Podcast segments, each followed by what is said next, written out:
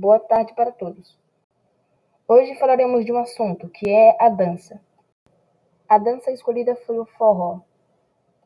E para nos ajudar a entender melhor sobre o forró, temos uma convidada especial, Kawane. Seja muito bem-vinda.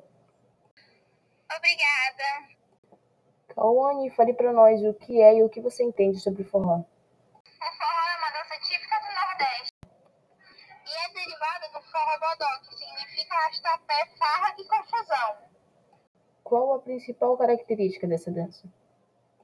A principal é você ter um bom par para dançar de montão e não pode esquecer de arrastar o pé, o famoso dois suadas para cá.